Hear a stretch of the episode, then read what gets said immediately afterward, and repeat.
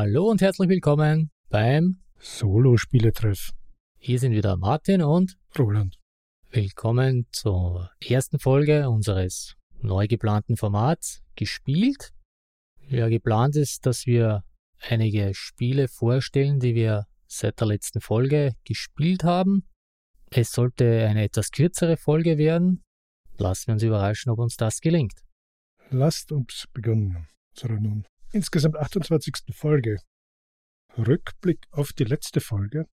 Ja, du hattest in der letzten Folge Living Forest erwähnt, dass du online gespielt hast. Da das nur für zwei bis vier Spieler ist, fand ich es eigentlich uninteressant. Aber zufälligerweise habe ich dann gelesen, dass man Solo-Regeln bei Pegasus herunterladen kann. Ganz richtig. Also auf Boardgame Geek wird es auch mit ein bis vier Spieler geführt. Und für die deutsche Version kannst du bei Pegasus die Solo-Regeln herunterladen. Das ist ein PDF-File mit vier Seiten. Hast du das gemacht? Ich habe ja das Spiel an sich nicht. Ja, ich weiß, du spielst es nur online. War eine Fangfrage. Was gibt es Neues? Es gibt da einiges an Crowdfunding-Projekten, wo wir mitgemacht haben, beziehungsweise die uns interessieren. Ich denke, das größte, ja, größte, ist der Oranienburger Kanal. Auf Gamefund ist die Kampagne bereits beendet, wenn diese Folge online geht. Aber in der Spieleschmiede könnt ihr noch unterstützen bis zum 17. Mai. Ja, ich glaube, über das Spiel selbst brauchen wir nicht allzu viele Worte zu verlieren. Das dürfte wohl jedem hier bekannt sein. Ich habe nur gehört, der Peter vom Einzelspiel-Podcast ist da im Solo-Modus involviert. Für das Spiel verantwortlich soll ein gewisser Uwe sein. Ich weiß nicht, ob du den näher kennst. Ein bis zwei Spieler, eine schöne gelbe Schachtel. Und das war es auch schon wieder von meiner Seite zu dem Spiel. Ein weiteres sehr interessantes Spiel in der Spieleschmiede wäre The Dark Water. Im Original von Fun Rider und Lucky Duck spielt in den 80ern in Dark Orleans. Ist ein App-unterstütztes Spiel. Es gibt eine Kampagne, verschiedene Charaktere, die sich entwickeln im Laufe des Spiels. Du hast ja mehrere Fun Rider Spiele. Ein paar, hauptsächlich die Unterhändler-Serie. Dadurch wurde ich auf Dark Water aufmerksam und der Kickstarter ist ja da bereits gelaufen und der hat etwas mehr als eine Million die Kassen gespült. Ja, ich habe da jetzt nicht mitgemacht, denn ich befürchte, wenn, dann würde ich ja wieder all in gehen. Und ja, da bin ich dann wieder preislich schon etwas hoch. Aber sonst von der Story und so hört sich sehr interessant an. Ja, es erinnert vielleicht sogar ein bisschen an andere, ich sag mal, Mystery-Spiele so im Cthulhu-Universum. Mich haben die Bilder auch etwas daran erinnert. Und natürlich der Kampagnenmodus klingt schon recht spannend. Ich hätte fast gesagt, die App-Unterstützung schreckt mich etwas ab, aber Willen des Wahnsinns ist ja auch eines meiner Lieblingsspiele. Das zählt dann überhaupt nicht. Ja, in etwa so wird es auch funktionieren. Also die App-Unterstützung ist eigentlich auch nur hier der, ja, simuliert den Spieleleiter. Ja, wie du schon sagtest, die englische oder der englische Kickstarter ist durch, aber in der Spieleschmiede habt ihr noch die Möglichkeit, bis zum 2. Juni das Projekt zu unterstützen weil ich gerade Kickstarter erwähnt habe. Da habe ich ein sehr interessantes Spiel aus Spanien von Two Tomatoes gesehen. Das erscheint sogar auf Deutsch bei Taverna Ludisa Games. Through Ice and Snow. Ich möchte da nur kurz zitieren von der Kampagnenseite. Worker Placement mit Dynamit, Schrotflinten und Huskies. Hat mich überzeugt, bin ich gleich reingegangen. Das Dynamit. Ja, Worker Placement der Nordwestpassage. Tomatoes haben ganz recht gute Spiele herausgebracht. In letzter Zeit eben Root oder auch Oath. Man darf gespannt sein. Mich interessiert es vom Setting halt weniger. Mich überraschenderweise hat mich das richtig angesprochen. Den Expeditionsflair, Schnee und Eis. Ja, bis 26. Mai habt ihr ja noch die Möglichkeit einzusteigen. Ein Kickstarter, den ich noch gefunden habe oder ihr mich gefunden habt, 3D Printable Stuff for Gamers and Painters, das ist ein Kickstarter von einem ukrainischen Creator und da bekommt man STL-Files für den 3D-Drucker. Das sind schon wirklich sehr viele dabei und auch von bekannten Künstlern gespendet, denn der Erlös soll dann an freiwillige Helfer und Verpflegung und dergleichen in der Ukraine gehen. Anfangen tun die Pledges bei 48 Euro. Ja, ein guter Zweck, eine gute Idee. Für dich wäre es wieder für ein paar Figürchen zum Bemalen. Brauchst du nur jemanden, der es dir ausdruckt. Ich hoffe ja doch, dass irgendwann im Laufe des Jahres ich mal Zeit habe und mir vielleicht doch noch ein Gerät besorge. Sonst muss ich halt jenen der Bekannten müsste ich dann halt anfragen. Und sonst haben wir noch zwei Spiele, die mich, ja, ich sag mal, angesprochen haben, die regulär erscheinen, nicht beim Crowdfunding. Das eine wäre Micro Macro Crime City All In. Das ist der dritte Teil der Micro Macro Reihe. Es wurde angekündigt, soll wohl im Herbst erscheinen. Und das zweite, das habe ich für dich als Herr der Ringe-Fan. Es erscheint wohl ein neues Herr der Ringe-Spiel bei Cosmos, gemeinsam zum Schicksalsberg. Ein bis vier Spieler von Michael Rinek. Der ist dir sicher bekannt. Ich glaube, Säulen der Erde hast du gespielt. Säulen der Erde besitze ich. Ja, Michael Rinek in letzter Zeit etwas still geworden um ihn. Er hat auch die Merlin-Reihe rausgebracht. Hast du das Pate-Spiel nicht auch? Möglich. Das Saustall hast du ganz sicher, oder? Den hast du. Ja, alles leider keine Solospiele. Aber der Schicksalsberg soll einer sein, soll im August erscheinen, stand zumindest im Kosmos-Katalog. Interessanterweise habe ich sonst in den eingängigen Medien darüber eigentlich nichts gefunden. Ja, ging mir genauso. Bis jetzt gibt es ja nur ein schwarzes Bildchen, wo der Titel steht. Gut, äh, nächstes Thema. Die Golden Geek Awards 2021 wurden vergeben. Wir wollen da jetzt nicht alle Kategorien durchgehen, alle Spiele. Die wichtigsten für mich, für uns, wie auch immer, wären Solospiel. Gewonnen hat Final Girl. Das Spiel selbst sagt mir eigentlich überhaupt nichts. Ich habe mir die Bilder angesehen, aber da ich ja nicht so der Horror-Fan bin, ja, ich weiß, ich mag die Cthulhu-Spiele, aber so richtigen Horror nicht unbedingt. Habe ich ehrlich gesagt überhaupt keine Ahnung von dem Spiel. Ich habe es durch die Hostage Negotiator Kickstarter mitbekommen. Es soll quasi ein ähnlicher Nachfolger dieser Serie sein. Der Kickstarter damals war im April 2020. Ja, ich hatte die Unterhändler-Serie noch nicht durchgespielt und das Slashers-Thema interessiert mich auch nicht so und hat es da auch eher links liegen lassen. Bin gespannt, ob das auf Deutsch erscheint. Ansonsten waren noch nominiert Schlafende Götter, was es ja immer noch nicht auf Deutsch gibt, und Achinova. Ja, interessant bei den Schlafenden Göttern ist, dass es ja da schon den zweiten Teil gibt, Sleeping Gods Distant Skies, und in 22 Stunden läuft da die Gamefound-Kampagne aus. Aber auch nur auf Englisch, ja. Genau, die deutsche Version ist ja momentan noch in Arbeit bei Schwerkraftverlag. Bin ich auch sehr gespannt. Nächste Kategorie hätte ich gesagt Wargame.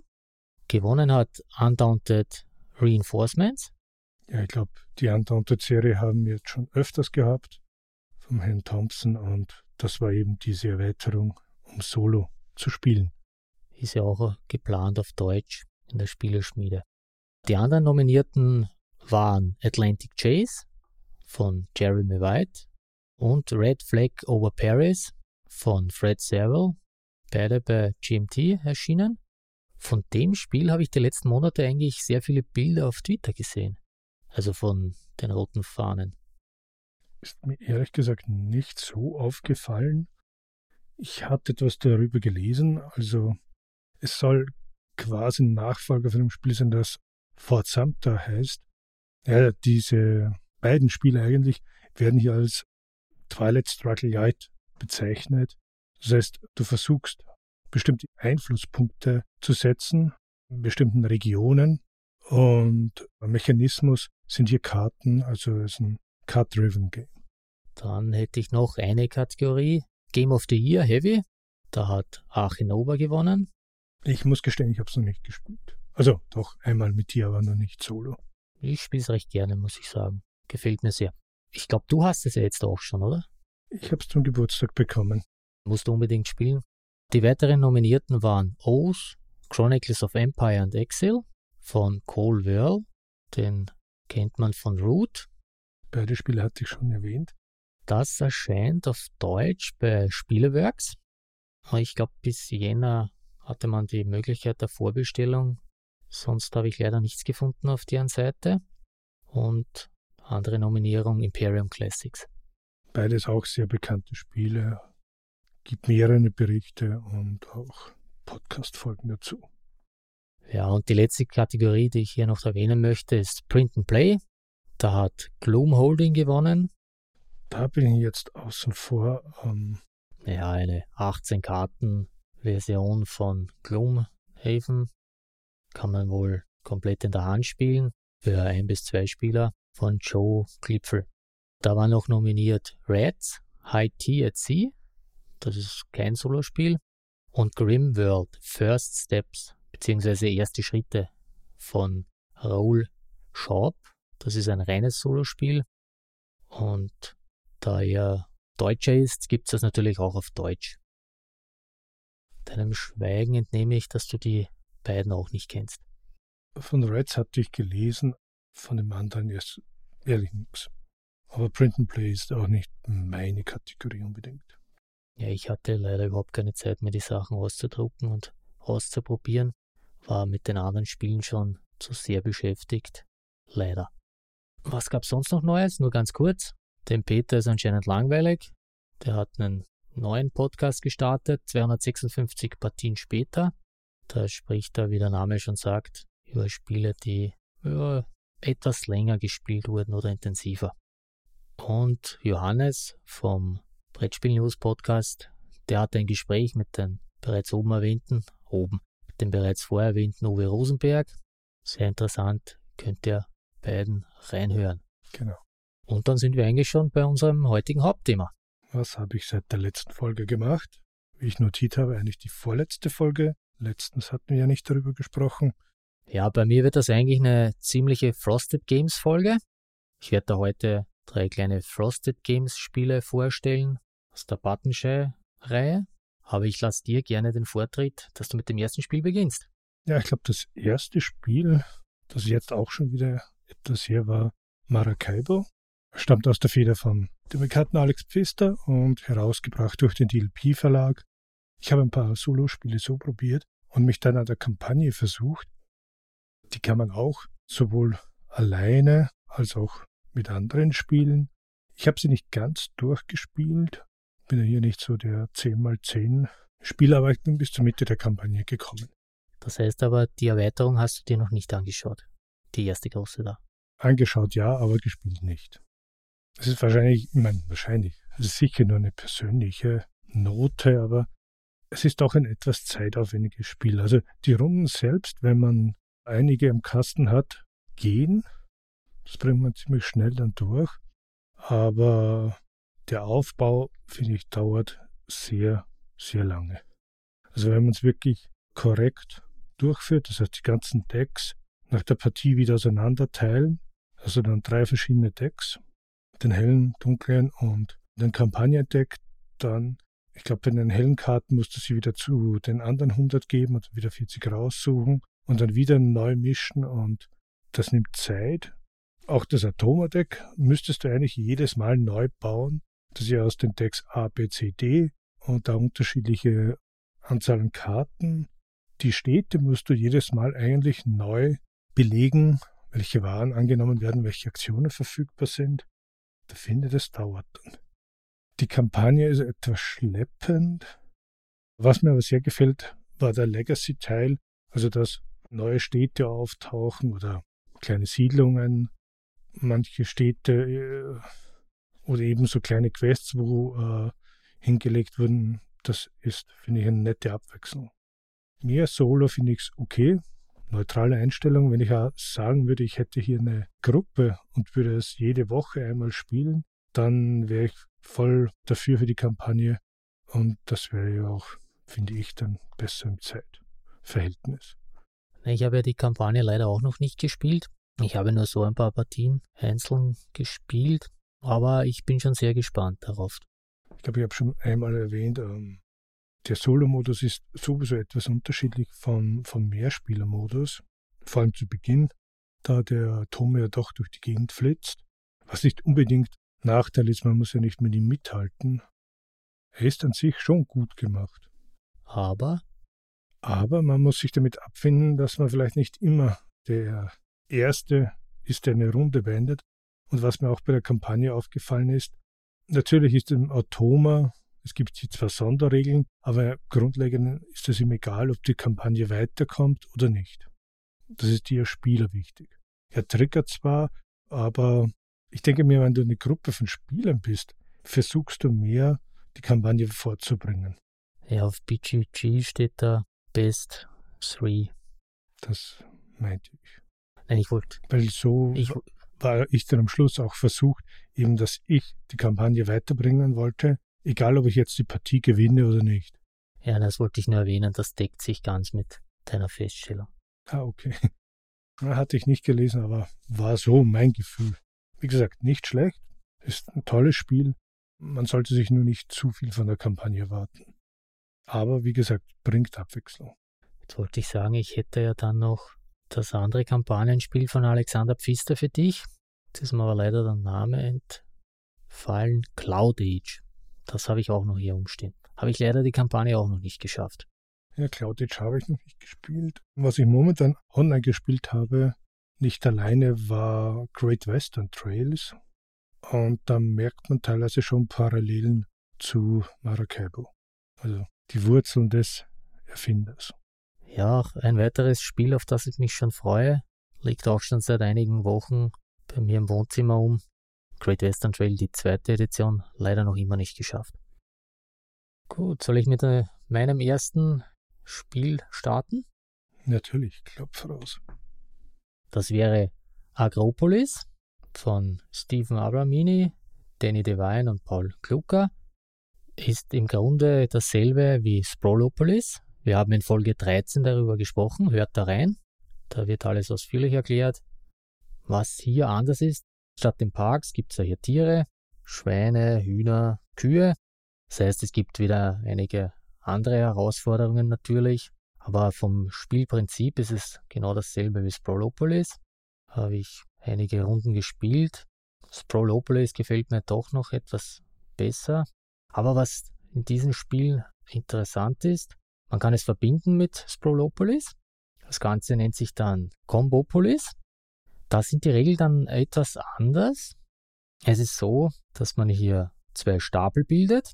Das heißt, man bildet einen Stapel mit allen Sprolopolis-Karten, einen Stapel mit allen Akropolis-Karten, zieht hier jeweils eine Karte als Herausforderung und dann gibt es noch sechs Extrakarten, wo Gebiete für Sprolopolis und Agropolis drauf sind. Da zieht man eine, die anderen fünf legt man auf die Seite. Das heißt, man hat ja auch drei Herausforderungen. Aber danach ist es so, dass man immer zwei Karten zieht von den beiden Stapeln und dann sucht man eine heraus, die man legt. Die andere wird dann auf den Ablagestapel gelegt. Das heißt, dadurch kannst du dann ja eher zum Beispiel die Sprolopolis-Herausforderung meistern oder die Agropolis. Und gibt es da dann, ach so, neue Aufgaben gibt es dann oder Herausforderungen? Genau, die sechs aus äh, Compopolis, aus der man eine wählt. Da kann man natürlich jetzt bei den Herausforderungen Glück haben, dass du zum Beispiel eine Herausforderung hast bei Sprolopolis, die vielleicht auch mit den Agropolis-Karten beenden kannst oder erfolgreich beenden kannst, zum Beispiel den Rundkurs, falls du dich erinnerst. Mhm. Weil da ist es ja egal, mit welcher Karte ich das fertig mache. Da brauche ich ja nicht unbedingt eine Sprolopolis-Karte. Natürlich kannst du auch Pech haben, dass du jetzt naja, unbedingt beides bauen müsstest, was aber natürlich nicht geht. Wie meinst du das? Ich muss beides bauen, was nicht geht. Also ich kann eine nur aussuchen. Genau, ich kann ja nur eine der Karten aussuchen und wenn der Stapel aus ist, dann ist, es, ist das Spiel zu Ende. Also ich finde diese Variante eigentlich sehr interessant. Ist einmal etwas anderes wenn man jetzt einige Runden die normalen Spiele gespielt hat, weil man natürlich hier doch etwas umdenken muss. Und lässt du die Karten dann zusammengemischt oder teilst du die wieder auseinander? Nein, die teile ich dann natürlich wieder auseinander. Würden beide in eine Schachtel passen? Ich schaue gerade, aber ich glaube nicht. nein, das, bei mir geht sich das nicht mehr aus. Aber sonst haben die Schachteln ja, glaube ich, ganz eins zu eins dasselbe Format. Ja, aber mit den beiden Erweiterungen jetzt, die neuen Schöne Strände und Fiese Fernstraße bei Sprolopolis, geht sich das nicht mehr aus, dass ich da die Agropolis-Karten dazu gebe. So unbedingt hätte ich jetzt Agropolis nicht gebraucht. Okay, es sind andere Herausforderungen, zum Beispiel mit den Tieren, aber sonst im Grunde ist es dasselbe wie Sprolopolis. Aber zwischendurch mal etwas Abwechslung mit Compopolis macht es dann doch sehr interessant für mich. Sehr gut. Für dich als alten Strolopolis-Fan ja das Beste. So, du bist wieder dran.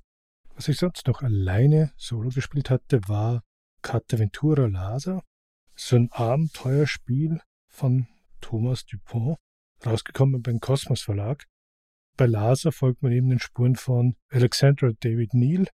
Man hat hier so Karten, wo das Gebiet oder Gebiete aufgezeichnet sind und andere Karten mit Text, wo man eben Entscheidungen treffen kann, wo soll es weitergehen oder so Multiple-Choice-mäßig, was will man tun. Man hat auch ein bestimmtes Geldbudget und wenn das auf Null geht, hat man verloren. Ich habe es ein paar Mal gespielt, ehrlich gesagt nie bis zum Ziel gekommen und immer verloren. Kann aber sein, dass es damals auch schuld war, dass ich ein bisschen krank war. Es ist nicht unbedingt geeignet fürs Bett, also irgendwie sind mir die Karten dann durcheinander gefallen. Das war jetzt Laser. Das war Laser, genau. Hast du die anderen beiden Teile auch oder gibt es da, gibt's da nur einen zurzeit? Ich habe Winland auch. Das ist eben über die Wikinger. Und es gibt dann noch zwei, aber derzeit nur auf Englisch. Und heuer im Laufe des Jahres soll dann das mit den Cowboys in Oklahoma auf Deutsch auch noch erscheinen. Direkt nach unserer Aufnahme habe ich zufällig einen Tweet von Moritz auf Twitter gesehen, in dem er ein Bild von Oklahoma postet. Das Spiel gibt's also schon. Viel Spaß beim Spielen, Moritz. Da ist meine Frage jetzt, es wundert mich, dass du nicht das Wikinger gespielt hast. Das ist eine gute Frage. Ich habe keine Ahnung. Zuerst dachte ich schon, dass ich Wienland zuerst probieren möchte, aber dann habe ich mich irgendwie für Lase entschieden. Ich glaube auch aus dem Grund, dass ich dachte, vielleicht wenn Wienland jemand mit mir aus der Familie spielen möchte, wo die Chance bei Lase eher weniger war, aber wenn mal wieder Zeit ist, werde ich sicher Wienland probieren, mit oder anderen, ohne den anderen. Wie muss ich mir das dann mit mehreren vorstellen? Tut man sich da nur beraten und legt da eine Karte oder legt das selber jeder? Ganz genau. Das wäre so, wie wenn du ein Exit-Spiel oder so spielst, miteinander beschließt du etwas. Ah, okay. Ich meine, die Geschichte an sich ist ganz nett gemacht, wie bei, bei Lars ist auch ein kleines Beipackheftchen mit dem historischen Hintergrund der Schriftstellerin dabei. Also das ist schon ganz nett aufgebaut. Also das Laser musst du mir unbedingt mal borgen. Das Wikinger, das interessiert mich nicht so. Nein, ist beides, glaube ich, ganz interessant. Um, wenn ich es durch habe, werde ich mehr ziehen. Beziehungsweise zum derzeitigen Stand würde ich mir auch die nächsten Exemplare kaufen. Das ist vom Preis her eigentlich sehr günstig und mal etwas anderes. Das heißt, die Cowboys sind schon auf deiner Liste. Die sind auf der Liste und ich überlege gerade, was das nächste wäre. Was auch interessant ist, es ist ja keine Spielanleitung in dem Sinne drin, sondern das sind die ersten beiden Karten. Caravans und Tintagel, kann das sein? Bitte? Caravans und was? Caravans und Tintagel, was immer Tintagel ist. Die Karawanen stimmt genau. Und. Okay, König Arthur und die Ritter der Tafelrunde. Okay, das ist ein Miniszenario, sehe ich da gerade. Das war, glaube ich, nur eine Promo. Mhm. Da braucht man eines der drei Hauptspiele, lese ich da gerade. Genau. Also doch die Karawane der Tapferen. Ich lasse mich überraschen. Ich spickte ein wenig auf deine Liste und lese Paleo. Ja, ich eigentlich die Liste der Spiele, die ich gespielt habe, aber nicht unbedingt solo. Also ich glaube, das habe ich eh letztens erklärt. Ich spiele irgendwie das ganze Jahr über Paleo oder gefühlt dem Sohnemann oder einem Freund. Und ich finde es wirklich ein großartiges Spiel. Teilweise schwierig, teilweise natürlich das Glück bei den Karten, wie wurde gemischt oder gezogen, aber es ist thematisch wirklich sehr gut. Also mir gefällt es sehr gut, also wunderprächtigst umgesetzt von Peter Rustemeyer. Ich warte hier noch auf die beiden Mini-Erweiterungen, liegen momentan noch bei einem Freund. Und in der letzten Spielbox gab es hier auch ein paar Karten so als kleine Erweiterung. Da ist meine Frage, die Spielbox habe ich ja für dich besorgt. Hast du sie schon? Nein. Okay, liebe Mutter, vorbeibringen. Da ist ja auch, nur so jetzt am Rande erwähnt, weil wir oder weil ich heute über seine Spiele spreche. Der Spielbox 222 ist ja ein Porträt von Matthias Notch drin und da gibt es einen extra Kasten, wo die richtige Aussprache seines Namens schön erklärt wird. Ich bin gespannt. Aber scheinbar kommt es nicht aus dem Ungarischen. Ja, aber da sagst du auch Notch, oder? Schon? Ja. Okay, dann doch. Ich meine, du bist der Südländer, nicht ich. Weil du sagst Südländer, da hat mir ein Steirer nämlich erklärt, da gibt es anscheinend in Wien ein Hutgeschäft, Notch, und da hat er mir den Namen erklärt, wie man den richtig ausspricht. Okay, also doch wirklich die ungarische Variante, die man oft so falsch auf Deutsch hört. Dann übernehme ich wieder und spreche kurz über die beiden letzten Mini-Erweiterungen für Sprolopolis. Zuerst die schönen Strände. Das sind vier Karten, die begrenzen deine Stadt mit einem Strand. Da gibt es jeweils zwei Karten für Nord-Süd und zwei für Ost-West. Also jeweils pro Himmelsrichtung. Genau. Beim Spiel selbst hast du dann natürlich nur drei Karten, denn eine der vier Karten wird wieder umgedreht und stellt dann deine vierte Herausforderung dar. Hier ist es aber so, dass du hier nur äh, Pluspunkte machen kannst. Positiv. Genau, bei den Herausforderungen gibt es diesmal kein Minus. Wie ich schon sagte, das grenzt deine Stadt oder begrenzt deine Stadt. Du kannst nämlich über den Strand nicht hinausbauen. Das heißt, die drei übrigen Karten, die werden ganz normal in deinen Nachziehstapel gemischt. Wenn du auf eine dieser Karten triffst, dann musst du sie sofort anlegen. Also je nachdem, entweder links oder rechts oder oben oder unten. Okay. Ja, und das war es eigentlich schon. Und interessant zu spielen. Ja, ich finde es eigentlich sehr interessant. Der Strand selbst, der nur kurz erwähnt, ist keine Zone. Das dürfte aber eh logisch sein. Es ist halt natürlich so, dass mit den Karten dass du da halt überlegen solltest, wo lege ich die jetzt am besten hin, weil in die Richtung kann ich dann nichts mehr weiterbauen. Und dann gehe ich gleich weiter zur zweiten Erweiterung, die fiese Fernstraße. Das sind auch wieder vier Karten mit so einer dicken Autobahn in der Mitte, ein paar Bäume und auch vier Stadtteile, auf jeder Karte ganz schmal. Dadurch wird das Spiel äh, auch für zwei Spieler halt spielbar. Da wird es getrennt da spielt der eine auf der Seite, der andere auf der anderen Seite. Denn du darfst im Spiel nicht über die Fernstraße drüber bauen. So, so etwas wie eine Autobahn, die am Rand des bleiben muss. Genau, die dicke, fette Autobahn, die du nicht mit deiner Stadt irgendwie überbauen darfst. Da gibt es jetzt dann nicht mehr drei Herausforderungen, sondern es werden nur zwei gezogen. Ja, im Solo-Modus ist es so, dass man alle vier Fernstraßen Karten nebeneinander auslegt. Das heißt, da gibt es keine zusätzliche Sonderregel, also Rückseite. Denn wenn du gegeneinander spielst, dann werden nur drei Karten ausgelegt und eine Karte wird halt umgedreht, wo die Herausforderung auf der Rückseite steht. Ja, und das war es eigentlich auch schon. Was gibt zu sagen? Ein paar Punkte. Es gibt da auch Straßen, die abzweigen natürlich, die du mitzählen musst, beziehungsweise bei der Endwertung dann halt minus zählen musst. Die Fernstraße, die gilt nicht als Stadtrand und die, wie ich vorher schon erwähnte, sind auch hier Stadtteile auf den Fernstraßekarten. Diese zählen als Zone, dürfen aber nicht überbaut werden. Ja, und im Solo-Modus darfst du natürlich auch unterhalb oder oberhalb der Fernstraße bauen. Dadurch schon okay. Ja. Nur wenn du zu zweit spielst, darfst du natürlich nur auf deiner Seite, sonst alleine darfst du auf beiden Seiten. Ist das dann überhaupt interessant für einen Solo, Modus? Ja, es ist halt wieder eine etwas andere Herausforderung. Also etwas anderes bauen, weil du dann die Zonen halt mit einplanen musst und auch die Straßen, weil sie ja sonst, wenn du sie nicht weiterbaust, sind sie ja ein Minus, weil du kannst sie ja nicht überbauen, die sind vorhanden. Sag mal, für zwischendurch mal was anderes. Jetzt nicht unbedingt die Erweiterung, die ich eigentlich jedes Mal spielen würde oder spiele. Also eigentlich so eine auswechselbare Erweiterung, einmal Baustellen oder einmal die Fernstraße, einmal das, dass man etwas Abwechslung im Deck hat oder bei den Herausforderungen. Genau, dass es etwas anderes wird. Ja, ich habe ja leider ganz vergessen, dass ich dir diese beiden Erweiterungen mitbestelle. Ich habe das irgendwie verdrängt, dass ich dir das ja geschenkt habe, das Spiel. Ja, dann wird sich schon ausgehen.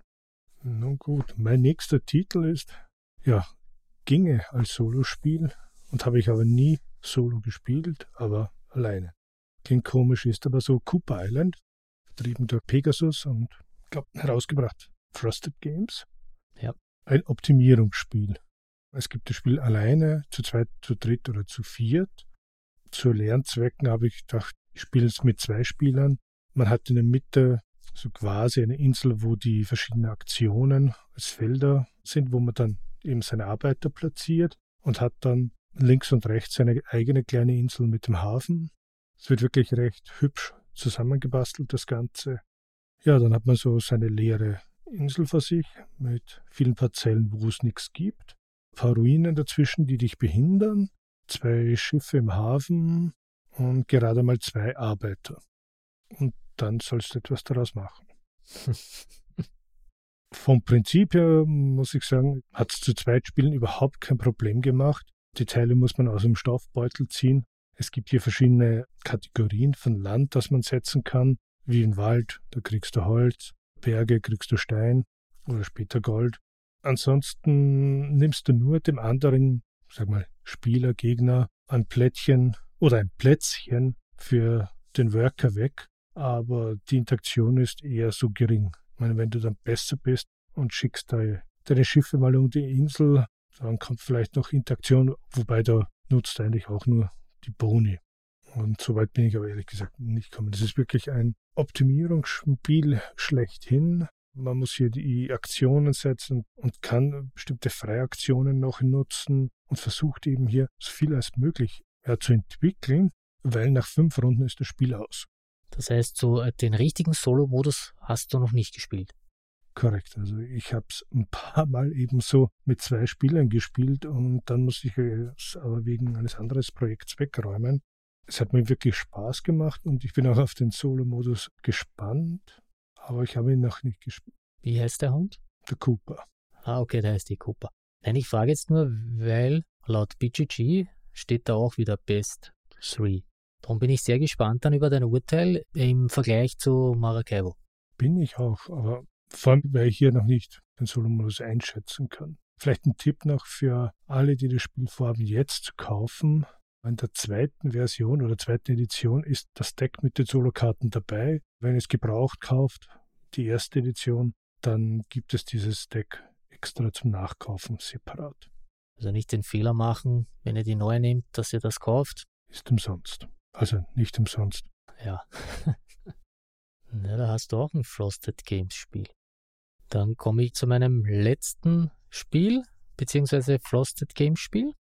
Gegensatz. Oder im englischen Original Antinomy. Boah, mein Englisch ist ja wirklich komplett eingerostet.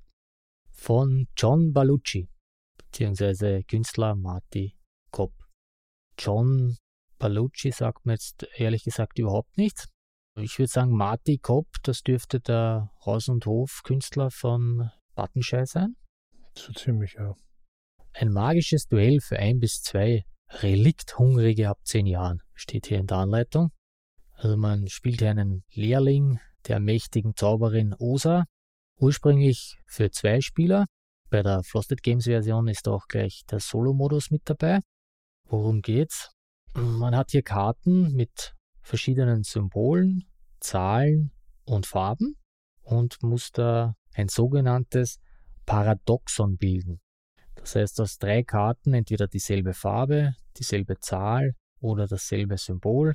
Man legt hier einen sogenannten Zeitstrahl.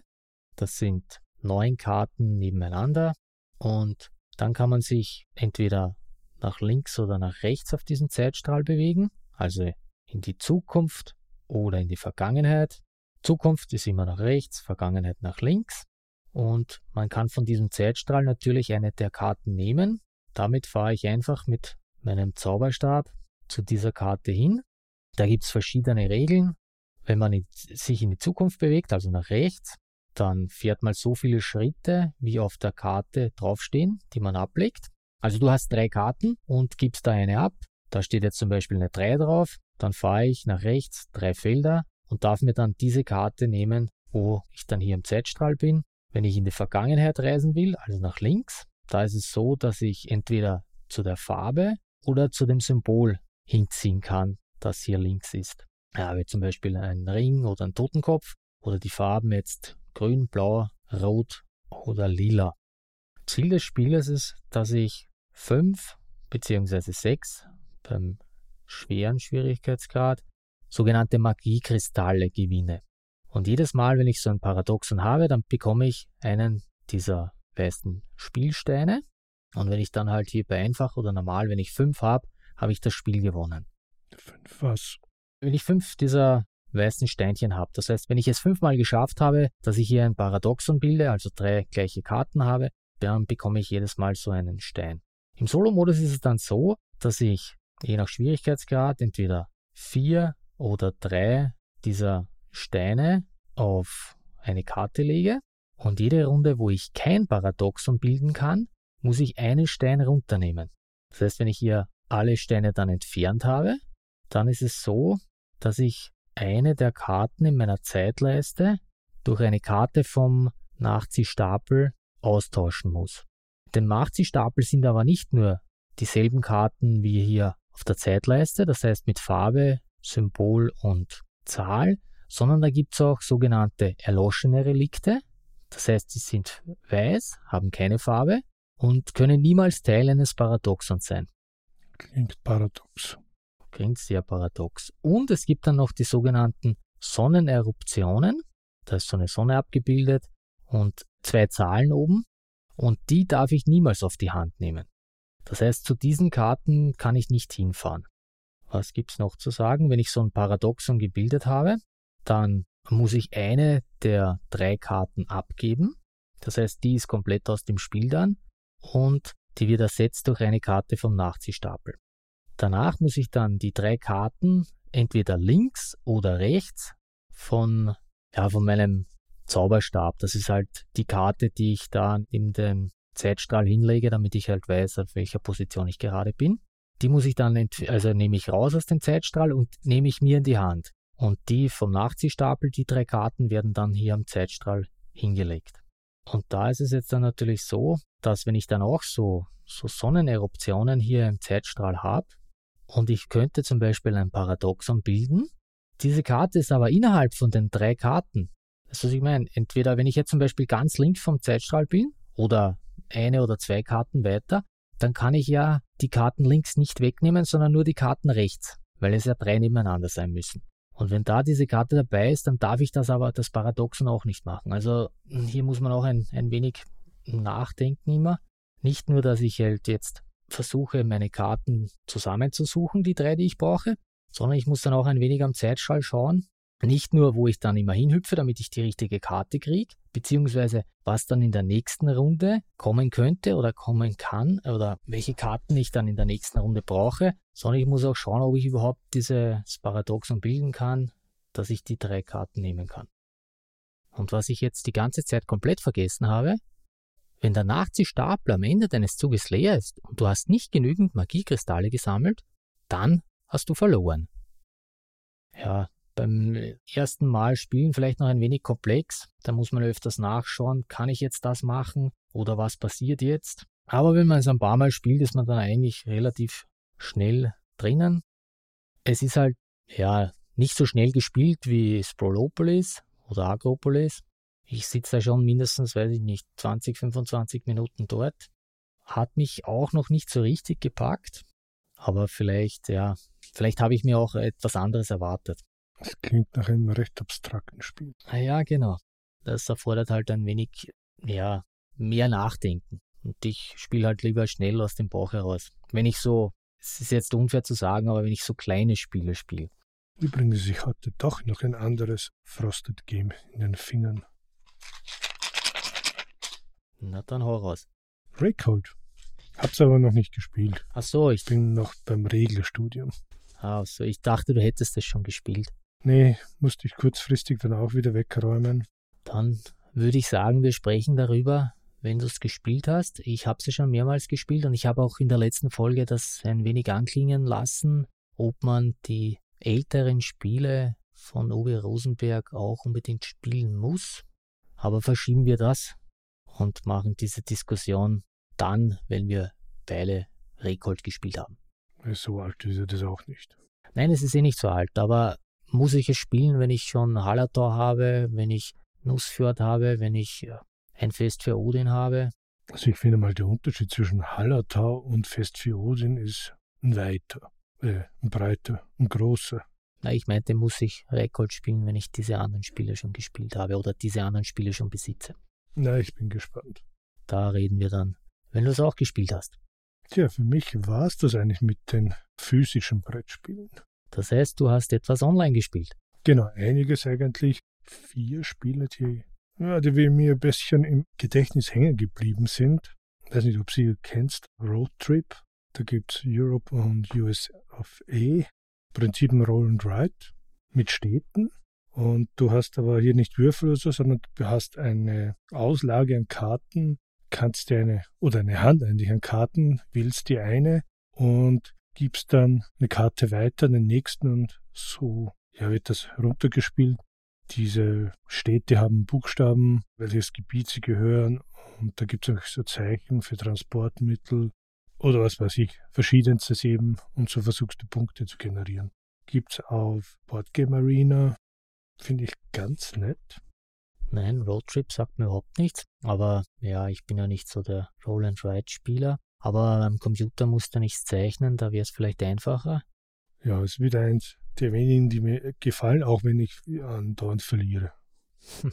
Anderes Spiel ist Seven Wonders Architects. Ich glaube, das hat der Severt mal erwähnt. Macht aber ehrlich gesagt auch am meisten Spaß mit sehr vielen Spielern. Mindestens dreien, würde ich sagen. Ah, okay, na dann eher nichts. Und das letzte ist ein uralt Klassiker, weil du von alten Spielen gesprochen hast. Marco Polo. Um Gottes Willen, nein, das. Das sagt dir etwas oder? Ja, wenn ich das. Außer um Gottes Willen. Wenn ich endlich das Richtige finde, ich, ich habe da jetzt. Ah, ja. Ich hatte da jetzt nur zwei Spiele aus den 80ern. Äh, ich nehme an, du meinst die Reisen des Marco Polo. Von äh, Simone Luciani und Daniel Taschini.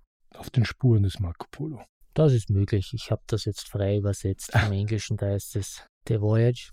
Ja, von 2015. Übrigens Dennis Lohausen, der Künstler. Genau. Schaut älter aus, als es ist. Macht im Prinzip eigentlich auch noch immer Spaß, egal ob jetzt zu zweit, zu dritt, zu viert. Nur alleine macht es keinen Spaß. Leider richtig. Aber da hattest du, glaube ich, noch was auf der Liste. So? Kein Carcassonne. Nein, ich hatte gesagt, Carcassonne besprechen wir dann, wenn im Sommer die Neuauflage erscheint, oder? Wäre eine Möglichkeit. Ja, das machen wir so. Hm, ich kann es mir nach wie vor schwierig vorstellen, alleine zu spielen. Das ist eins der Spiele, die ich spiele, wenn, ja, gegen die KI auf dem PC oder auf einer App. Und ich glaube, App-Umsetzungen sind momentan wieder sehr im Kommen. Oder sind eigentlich eh schon wieder im Kommen gewesen, aber es werden immer mehr. Ich muss gestehen, ich habe Carcassonne auf meiner Wunschliste und warte, dass es vergünstigt wird. Das Railroad Inc. habe ich mir günstiger geholt am Handy und habe es äh, ein paar Mal gespielt, obwohl ich ja eine Ausgabe sogar liegen habe. Aber das ist wirklich ganz schnell durch. Ich brauche dann nichts wegradieren, also radieren, wegwischen. Ich brauche nicht nachdenken, ob ich das so legen darf. Das Einzige, ich muss mir halt merken, wenn ich über die Felder fahre, was für einen Bonus ich bekomme. Aber das kann man ja alles ganz schnell in der App nachlesen. Ja, gibt es auch im Web bei einem der Plattformen. Das heißt, das wäre sie jetzt schon fast gewesen. Ja, also mit meinem Spielen bin ich durch. Ich eigentlich auch. Ich habe momentan leider eine Phase, oder leider ist gut gesagt, wo ich fast weniger Solospiele spiele. Und dann hat mich ein Freund gefragt, ob ich bei Frostgrave einsteigen möchte. Kennst du das Spiel? Oder das sind ja ein Tabletop. Ja, vom Namen her, das müsste Frosted Games sein, oder? Auf Deutsch, jetzt neu. Nein, nicht Frosthaven, Frostgrave. Da bin ich jetzt irgendwie verwirrt. Die Second Edition ist von 2020. Ja. Da kommt jetzt eine dritte, oder? Nein, ich bei der zweiten einsteigen. Ah, okay. Ach so, er spielt es und äh, du kannst bei ihm einsteigen, dass du mit ihm spielst. Auch nicht. Er hat gelesen und möchte damit neu anfangen. Und der Vorteil hier ist, dass man sehr viel mit Proxy spielen könnte. Ich habe von Frosthaven, ich hatte Mager Potat hatten das, glaube ich, mal dabei. Und auch in der Wargames Illustrated hatte ich da mal was gelesen. Und neue Figuren sind auch nett. Okay, nein, Frostgrave habe ich noch nie was gehört. Aber wenn du sagst, das ist ein Tabletop, dann wundert es mich nicht. Leider wieder nichts für uns. ja, es gibt jetzt vieles. Ähm, Frosthaven, das äh, Feuerland-Spiele rausgekommen ist. Oder auch davor von Frosted Games, Frostpunk. Also ziemlich viel Frost unterwegs. Äh, hat mich komplett verwirrt. Na gut, dann hätte ich gesagt, sind wir eigentlich auch schon am Ende. Sehr schön. Bleibt eigentlich nur die Frage an dich, liebe Zuhörerin, lieber Zuhörer. Wie hat euch das neue Format gefallen? Haben wir die Spiele zu ausführlich besprochen? Haben wir sie zu wenig besprochen? Wollt ihr eine Wiederholung des Ganzen oder sollen wir es lieber lassen? Also Wiederholung mit anderen Themen. Ja, ich glaube, über dieselben Spiele reden wir beim nächsten Mal wohl eher nicht. Schreibt uns einfach euer Feedback, entweder an podcast.solospieletreff.at oder geht auf die Podcast-Seite im langgehenden Forum bei BGG oder auch möglich Kurznachricht über Twitter. Unter Ad Solospieletreff. Oder Ad Magebu. Ja, dem könnt ihr auch schreiben. Nein, der Kleine ist Magedu. Tja, ich glaube, das war's wieder. Eigentlich eine ganz nette Folge. Hat leider wieder etwas länger gedauert mit der Aufnahme als erwartet. Ja, da ist wieder etwas dazwischen gekommen. Ich sitze noch immer nicht in meinem Spielezimmer, aber vielleicht bald. Und ich habe mir vorgenommen, mein erstes Spiel, falls ich jemals darin sitze, wird Nemos War mit der neuen großen Erweiterung sein.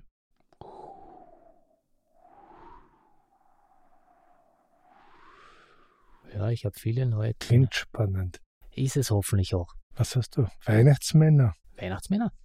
Du gesagt, hast viele Weihnachtsmänner. Ich habe viele Weihnachtsmänner. Hat sich so angehört.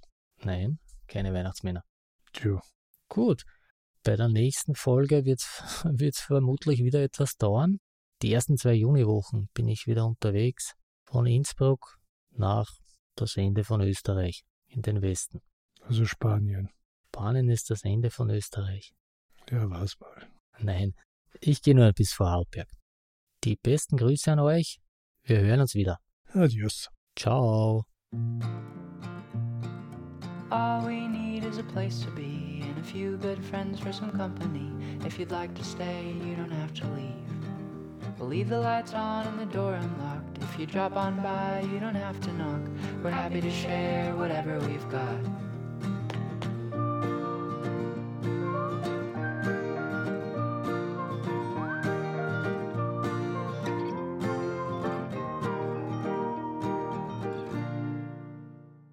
Hast du eigentlich letzten Sonntag Muttertag geschaut? Nein, ich habe nicht Muttertag gesehen. Ich auch nicht, weil ich ihn nicht mehr sehen kann, aber da haben sie eine Dokumentation auch gezeigt über die Entstehung des Films. Nee. Und kleiner Fun fact, unserer Mutter habe ich das Gedicht oder den Anfang des Gedichts aufgesagt, das auch in dem Film vorkommt. Und meine Frau hat geglaubt, das Gedicht ist eigentlich aus dem Film. Hm, nein, nicht wirklich. Das ist ein Kindergedicht, das, glaube ich, jede Schule lernen durfte. Ja, sie war ganz verwundert, wie ich sagte, das musste ich auch lernen und unsere Mutter meinte, also unsere Mutter von uns zwei, nicht die von meiner Frau und mir, dass wir das anscheinend im Kindergarten gelernt haben. Wirklich. Das Traurige ist, ich konnte es noch. Gut, aber jetzt wirklich.